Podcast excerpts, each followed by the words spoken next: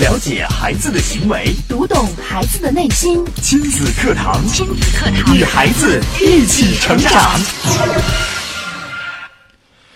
经过几年的学习和沉淀，他的家发生了翻天地覆的变化。从原来孩子厌学，到现在自动自发学习；从原来老公害怕和他交流，怕他随时情绪大爆发，到现在每天定时定点的赶回家吃老婆亲手做的饭菜。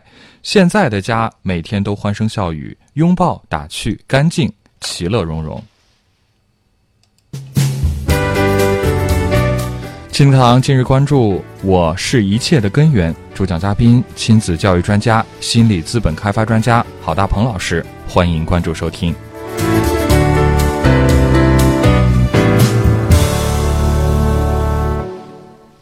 我是主持人袁明阳，我是主持人潇潇。有请郝老师。郝老师，你好。你好，郝老师。好，主持人好，各位听众大家好。嗯，今天呢？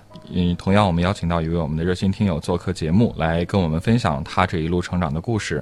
我们首先请他跟大家打个招呼。你好，你好，主持人好，郝老师好，各位亲爱的听众朋友们，大家好。嗯，怎样称呼你呢？啊，我是朱红卫，嗯，两个儿子的妈妈。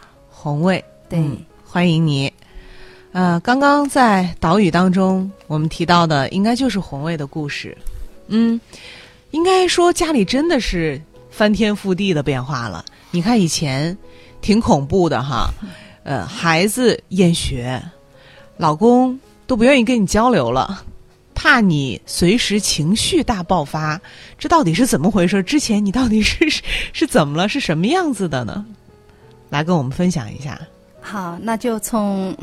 十几年前说起了，十几年前，对那个时候呢，跟随着老公一起就是来到了郑州做生意。嗯，他听到红卫的声音，知道他是南方人。南方人，对。但是来到郑州呢，人生地不熟，呃，我就特别的希望能够得到老公的关怀跟爱。嗯。但是老公呢，他是一位不善于言辞，嗯，不会甜言蜜语的那一种。嗯。啊，渐渐的，我我我的情绪就变得起伏不定了。嗯。我一会儿开心，一会儿不开心。发生什么事了呀？我又不愿意跟老公交流，我总希望他能猜到。嗯啊，如果猜不到，我都会跟老公急。嗯，就这样，慢慢的，老公都不太愿意，就是跟我交流了，因为一交流，随时就会爆发，情绪就会大爆发。那个时候是已经结婚了，对，那个时候有孩子吗？呃，来到郑州，我们结婚生孩子，其实都那一年全搞定了，等于是对。然后两个人是一块儿在打理生意，对对对，嗯，而且就带着孩子打打理的生意，等于说是所有的事情都在一起。那应该说是每天跟老公，可以说二十四小时都是在一起的，对对对，几乎就没有分开过。嗯，那这样的话，我觉得其实有了问题。呃，还好沟通一点啊，因为经常见面，你看都在一起，有什么事儿直接就说了。但是太熟悉了，熟悉的是陌生人，就是说熟悉到我根本不知道你心里想什么。虽然看着你很熟悉，但是不知道你脑袋里想的什么。因为我觉得像红卫啊，他这种家庭呢，在郑州应该很多。嗯，从外地过来事业打拼，一块做生意啊，一块儿去打拼事业、创业的人非常之多。因为他们很多时候大部分忙碌的去做生意。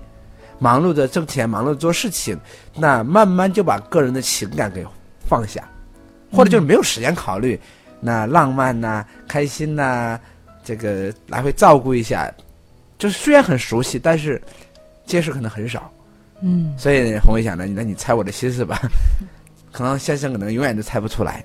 嗯，来给我们具体的说一说，两个人都会有什么样的矛盾？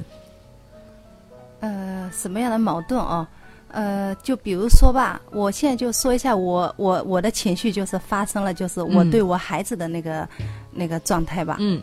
就比如说，我们还就是我们自己在忙的时候，我们还就会去隔壁市场邻居家的小孩一起玩吧。嗯。呃，就玩着玩着，就是呃，孩子都不小心把别人家孩打了吧。嗯。那打了，邻居就过来告状了。嗯。那一告状，我我我就超级爱面子的那一种。嗯。那当时就比如说我们正在吃饭吧。那一告状，我就觉得我特没面子。我当时一爆发，我就哗，我就把桌子的碗筷我就全摔掉了。我甚至把桌子都掀了。我说你这孩子咋会这样来哦？其实很多时候这些情绪我知道都是我跟我先生，其实有时候一些小小的事情其实已经积压了。嗯，我就哗一下就爆发了，就控制不住自己，就这样的状况。嗯，大家想脑补个场景，掀桌子，嗯，摔碗筷，把一桌子弄一地，嗯，孩子我一看他就懵了。孩子就很委屈啊，对嗯孩子特别的委屈。嗯，那时候孩子多大？我就觉？得这就是你的错，嗯。你为什么打人家嘞？其实我当时就没问我孩子是什么原因，嗯。是为什么事情，我其实我都不知道什么事，就听别人的一句话，嗯。我就可以这样子对孩子。嗯，所以那个时候跟孩子的关系，实际上他刚才说了，实际上他不是为了对孩子，嗯，是情绪有积压，对。可能对先生啊，对生活啊、就爆发给孩子了嘛。对爆嗯。爆发孩子爆发点，但实际上有很多压抑的东西在里面，就是压抑到足可以这掀桌子。嗯。因为你看嘛，你跟老公掀桌子吧，老公有时候可能不理你，嗯。但是孩子这会儿，而且孩子确实犯错了，嗯。你打别人打了，我不管你啥原因，但是呢，这个时候呢，就是很好的这个宣泄出来，嗯而且这个应该孩子应该看着挺无辜，看孩子什么感受？其实可以这样理解哦，其实跟着老公来这做生意，其实我是不太我是不太喜欢做生意。说白了，我其实有点抗拒的。嗯对，其实是有这样的主导性在里头。嗯就是说我在那里头，我还就是说看着有什么不行的，我其实自己还不干，我都专挑老公的毛病。我就坐那，我就不干活，就光说话的那一种。就是一开始就嗯来到郑州不是你自己的选择，呃对，只是你被动来了，我跟着来的他不是特别愿意做生意那种，嗯但是所以这个时候呢，他他说了，我不干活，我还挑毛病。嗯。我相信很多谁让你让我来这儿做生意的，是吧？就心里有时是本来就是从来到这儿做生意的那一刻，心里就抗拒了。嗯对，那这样的话，就是你不愿意做生意或者不愿意过来，有没有跟老公说过？你心里真实的感受？所以没用嘛。所以这个事情，所以说其实之前也是这样来回的折腾的，就包括带着孩子回老家一趟，来回折腾，其实也折腾了好多次了。嗯，对，打不了回去，就是两个人的沟通其实是出现了很很大的问题，就不沟通，我老公他也不跟我沟沟通。不沟通，等于说就不会沟通，可以这样理解。嗯，就说你有什么心情不好了，你也不会说我今天怎么怎么了，我不舒服了啥，就不会说。嗯。就一有点啥事了，嗯，就就就不说，哎，等到一有点什么事情出来了，就开始全部就爆发了，就这样子，嗯，就属于这样一个状况。那家庭每天的这个气氛也挺紧张的，但就是说我老公他确实其实挺包容我的哦，嗯。就是说当我当我这样的就是乱发脾气，就是乱摔东西，我老公他真的一声不吭，他会给你收拾好，真的就属于这样一个，就是你把特别掀了，他默默扶起来，他特别的包容我，所以说，但我其实每次发完脾气，我其实是心里很痛苦的，嗯。其实我也不愿意这样做。嗯，来再说说孩子都厌学，这也是让我们觉得，对，就因为孩子后来的厌学哦，嗯后来就是激发到了我了。嗯。对我说这个事情如果出现这个问题了，我我我就发现他这个事情的严重性了。嗯。就是就在一次偶然的机会，我听到了咱们的亲子课堂，嗯。对，彻底的就很多的理念就颠覆了，颠覆了跟以前想的不一样。嗯，孩子是从几年级开始出现这种情况？嗯，三年级的时候都有有这种状况了。小学三年级，哦，对就是不想上学吗？对，就作业不愿意写，也不想就是去学校，就有这样的，呃，有这样的想法，天天会回来说不想去学校。嗯但一般情况下，你看，当一个家庭出现了孩子遇到这状况，一般我们家庭会怎么办？嗯，找人，孩子怎么回事？你怎么不好好学习呢？肯定是要我要们做生意这么忙，你怎么纠？正孩子啊。对，会去纠正孩子吧，嗯或者想用各种方法来让孩子去调整。呃而且我发现，那这个孩子，这个不想写作业、不想上学特别多，特别是小学生嗯是非常普遍。嗯而且呢，我那天，呃，问了去一个学校去讲课，他们学校有一些规定，就是说小学里是不能跑的，不能跑。对，嗯因为害怕出现危险。嗯呃，教室呢不能有垃圾桶，嗯就是影响美观。嗯那小孩子呢，从一年级呢就开始进行高中式的压力的考核，嗯作业要写四个小时，小学一年级。嗯。哦，那孩子真的是，你想想，那我觉得孩子不知道日子怎么过的啊。嗯当然，这个时候呢，我们可能更多的是说，哎，孩子，你未来要面临高考啊，面临压力啊。他从初小学一年级就开始说，嗯那我觉得就非常的痛苦和麻烦。嗯那这些呢，是孩子的问题，我们想去解决它。但是红卫呢，他你怎么面对问题，怎么解决？呃，因为这个问题哦，我也跟我孩就是，其实孩子三年级之前他住老师家的，住老师家对我就没嗯管过他。哦，这是对这是怎么是回事儿？嗯，当时不想着自己也反正也有事，也挺忙嘛，刚好有人给你照顾着，还不挺美的嘛，就想着自己能过得快活一点就更快活呃，一点呗。你说的是这个呃大儿子对是住在老师家，，对，三年住了三年，幼儿园都住老师家了，等于是。所以说，当时后来这个情况呢，就我就觉得这老师还挺好的。对，我就觉得当时其实是为孩子好。我说，你看你住老师家，还有几个小朋友跟着你一起，是吧？你多好呀，有个伴。呃，其实心中好像觉得也都是为孩子好。就是孩子，而且我还不会教育，老师还会教育你，对，我就觉得老师还懂教育，从三四岁开始，一直到三年级，应到该五对到五岁的时候就住老师家，一直到五岁到十岁、对，一直到三年级的时候，大概就是七八岁，八岁八岁多，八九岁了。这三四年的时间，，对，那个时是在老师候家，那个时候就发现还厌学了，我后来就把孩接回家了。就是你你是发现他厌学才接他其实回来的不，单单只是厌学，当时他就出现了生理上的问题了，嗯就是不停的肚子疼，可有意思。你要是去检查，你查不出他有问题，医生说没事，你去了就一会儿他就好了，就一阵一阵。嗯，就是一出医院又疼了，一进校门又疼了，一进老师家就疼了，对，就是隔三差五的他就会出现这样的生理状况。嗯，当时我而且跟真的是也是就是真的。就是，真的。他当然这个状况就是真的，嗯，就是肚子。但是就医院检查不出来，去医院检查，医生说这个不是病，没事，就又回来了。嗯，是孩子出现了这么严重的这个呃生理上的，还有加上了厌学，你才把孩子接回来的。我才发现这个事情呢，就是严严重性。哦你看咱们原来是是新政课堂，咱们反对的是住校，对吧？嗯，就是你小学绝对不能住校，对，甚至初甚至初中都不建议，，嗯最多就到高中可能考虑啊住校。但是现在他不是住校的问题，是住老师家的问题。嗯从幼儿园开始，嗯，把把孩子送到了老师家，然后跟老公呢又几乎是零交流，要不然就是随时情绪大爆发啊。那到底后来又发生了什么了呢？我们也稍事休息啊，我们稍后接着来跟大家分享。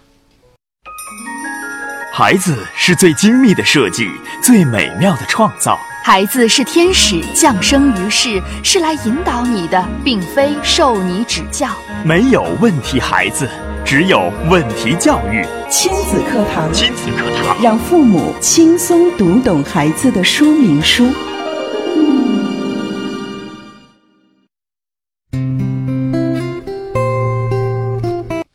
欢迎大家继续来关注亲子课堂节目啊！今天我们请到了郝大鹏老师为我们带来的话题“我是一切的根源”。节目当中呢，我们也邀请了我们的热心听众红卫做客节目，来跟我们分享他的故事。那在刚刚的节目当中呢，红卫也跟我们分享了在。之前啊，他的生活可以说是一团糟，把孩子送到了老师家，自己跟老公的关系也是差到了极点。那后来又发生了什么呢？我们也接着请红卫跟我们来分享。后来因为听了亲子课堂，呃，接着跟随郝老师一起学习成长，呃，慢慢的我体会到了我是一切的根源，爱是最好的答案。我发现在家里讲理其实是讲不通的，嗯。呃，我就慢慢的我就随着学习我的生活方式的模式，我慢慢变了，我不再向老公向孩子要答案要结果了。嗯。我慢慢的就学会自己先付出，自己先尝试着去做，嗯，自己先付出。，对自己先做。就比如说我们每天的饭，我我自己提早先准备着给他们做美味的早饭、中饭，我自己做，嗯不再说等着就说想着有人给我做好给我吃。嗯对我自己先学会，就从生活的点点滴滴开始，自己先先主动出击了，自己开始是付出了。嗯。当你这个开始自己去做，啊还给亲手给老公给孩子做饭菜的时候，老公是什么反应？嗯，他非常的开心，哦，对没想到啊，对他没想到就是以前管给你做你还有意见，嗯 现在竟然主动了，嗯，孩子呢？呃，孩子现在就是嗯特别的好，每天有时候比如说早上，他现在每天现在上初中了，六点钟都起床。嗯有时候你看我有时候可能晚上睡完了，早上起不来了。嗯那孩子就是过来一叫，我说妈，今天有点累，晚一会儿起来，嗯要不你自己先煮个饺子吃。那孩子就自己直接去自己做饭吃了。就是孩子之前是厌学，而且还对，说肚子疼这个问题，后来是怎么解决？后来就是我让他回来了之后，嗯我等于说是全身心的陪伴孩子了。嗯我给孩子就是中午他也不去午托部了，嗯都回来。嗯等于说中午孩子也回来，回来了我就给孩子做他喜欢吃什么，我给他做什么，嗯把家打理得干干净净的。回来了就陪着孩子，嗯就只看他的好。嗯，对，所有不好的我就当没看到。那他说不喜欢上学啊，不想写作业啊，不想写作业，不想上学。当我就是这一块，我慢慢的给到孩子爱的时候，呃，很奇怪的，就孩子慢慢的就变了。嗯，就是当你不再去指责他，对，不再对他做过多的要求的时候，孩子比如说有时候对他说老师今天作业太多了，那我会就说我说乖乖什么作业这么多？你看要是没什么特别有用的，妈妈帮你做了吧。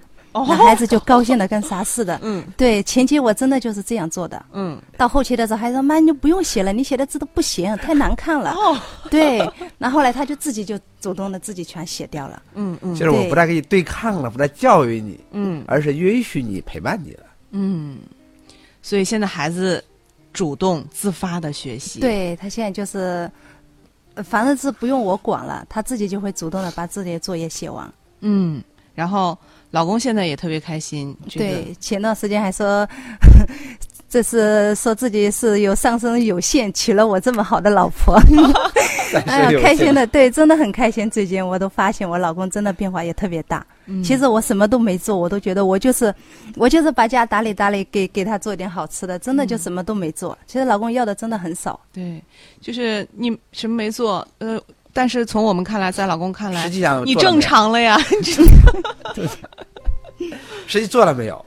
做了，做了这个做了什么呢？就是我不作恶了，对，就是我以前心不甘情不愿，嗯，现在我愿意了。我现在自己捋顺了，对，我就愿意回归主动了正常了。对，嗯回归正常，我愿意用好脸色给你看了。嗯，我愿意自己为自己负责任。你看，我是一切的根源，就意味着从我做起，嗯而不是外面对不起我，是我愿意去转变，我愿意既来之则安之，我愿意把孩子是自己生的，自己陪伴，嗯我愿意跟他在一起。他有问题没关系，我陪着你。嗯以前我是要消灭问题的，都是你们的错，导致我不好，都是你都怪你，呃，把我带过来，我所以我才不快乐，而变成什么？现在我要做，我要把自己快乐，然后全家在快乐。嗯，实际上呢，先生呢能感受到这种开心和喜悦，因为他觉得他媳妇儿懂他了，愿意支持他了，嗯所以反而他不在的时候，生意可能还会更好。对，他在的时候，可能两个人天天吵架，嗯因为他你怎么你实际上怎么这样办，他怎么这样办呢，就会有冲突嘛。嗯反而妈妈回到妈妈的位置，那照顾孩子，把全家饭弄好，把家弄得干干净净，嗯，那老公也把生意打理的会更好。对呃。其实我觉得红卫也挺挺幸运的，就是之前你看那么多年自己在折腾，这个老公和孩子其实对他都是包容的，嗯包括把孩子送到老师家，然后那样对老公，老公其实还是默默的，就是在包容你。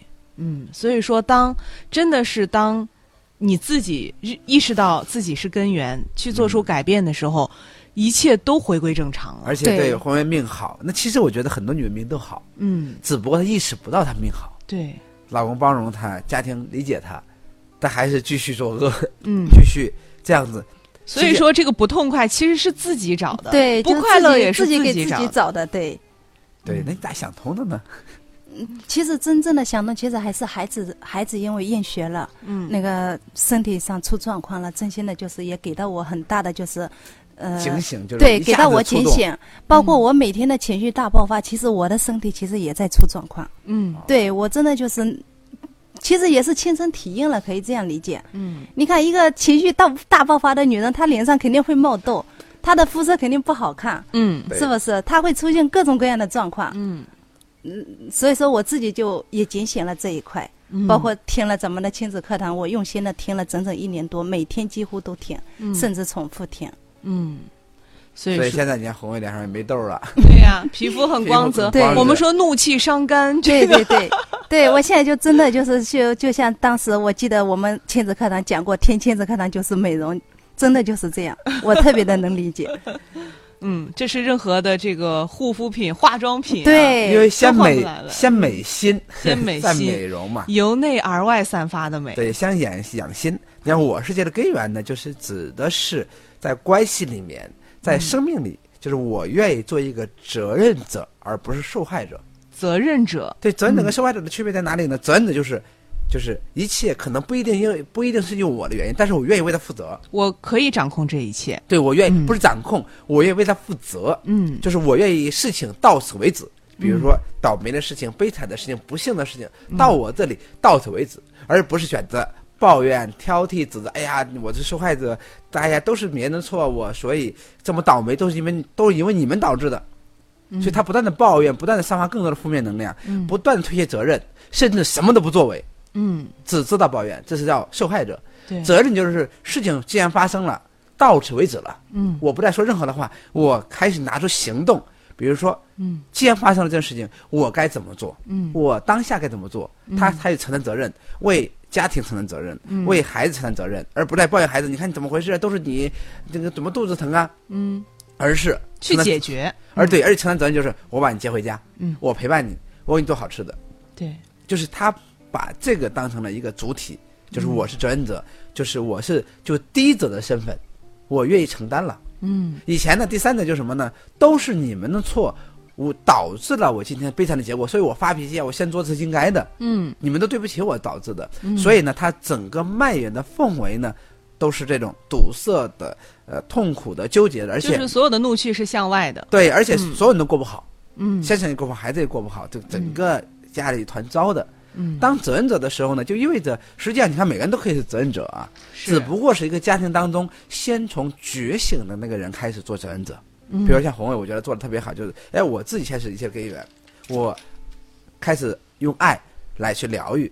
那我从自己开始，我自己力所能及的，哪怕做顿饭，哪怕打扫卫生，哪怕做一点力所能及的事情，嗯。然后影响到爱人，影响到孩子，就是通过我的转变去影响他们，而不是去改变他们，嗯。而不是去控制他们，嗯。而不是控制所有的人按照我的意思办。以前很多人呢都喜欢控制，按照自己意思办，但这样的话，他变化之后呢，就会发现自己当是一些根源的时候，自己当责任者的时候，愿意为家庭买单的时候，愿意问题到此为止的时候，一切都会发生巨大的变化。嗯于是他有他自己这一点变化，带动了是全家整个家族的变化。嗯不管是先生，不管是孩子，都发生了巨大，甚至包括他自己，嗯全方位的发生变化。我觉得这是一个巨大的转变的事情。